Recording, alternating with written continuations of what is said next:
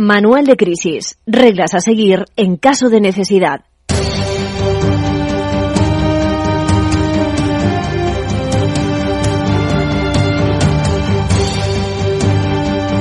Bueno, apenas un par de programas atrás has comentado el impacto que leyes como la del mercado abierto de la Comunidad de Madrid podría tener, nos dice un oyente.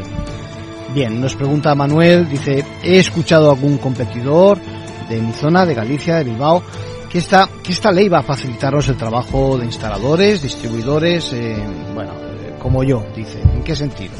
Nos dedicamos a montar instalaciones para construcción, representamos y distribuimos también equipamiento y sistemas y se nos hace muy complicado, pero muy complicado trabajar fuera de nuestro territorio habitual.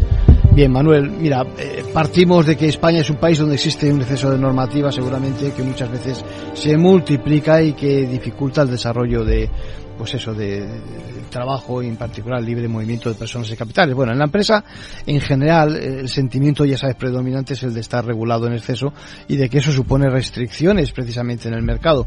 Comprendo tu preocupación y, y las dificultades. Bueno, muchos pensamos que se impone una reducción, sino una eliminación de las trabas burocráticas, de manera que crezca la inversión, eh, la creación de empleo, en definitiva, se vea beneficiada la economía. En esa línea, en la Comunidad de Madrid, por ser más específico, se tiene la idea de que la regulación tiene que ser eficiente, eh, tan solo existir en definitiva cuando sea necesaria y de forma proporcional. ¿Qué ha supuesto la entrada en vigor de la ley de mercado abierto en la Comunidad de Madrid? Bueno, pues la idea es que pueda accederse al mercado nacional eh, eh cualquiera que cumpla la normativa aplicable, ¿no?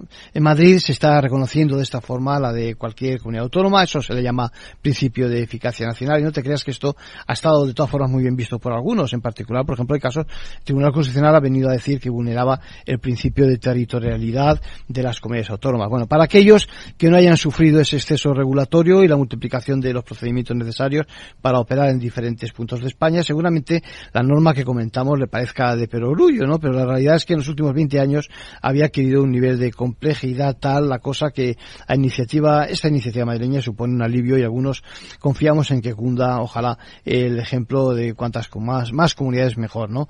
Bueno, dicho esto, y dicho de otra forma, es como si tú pudieras ejercer legalmente tu actividad en otro territorio, se reconoce tanto permisos como licencias o habilitaciones, etcétera, etcétera, en el ámbito de la Comunidad de Madrid. De todas formas, asesórate bien y echar un vistazo al detalle, ¿no? Bueno, esto supone en definitiva un soplo de eficacia para los denominados operadores económicos que actúan en Madrid, quienes no se van a ver discriminados por, por estar erradicados o tener su residencia en el territorio, ¿no? Por bajar al detalle, que vamos a ver muchos menos requisitos, registros, en definitiva trámites y, certificaciones, etcétera, y que se va a reconocer otros existentes en el territorio nacional. Así que la empresa que legalmente opere en cualquier lugar del territorio español se sentirá libre de hacerlo también en la comunidad autónoma de Madrid.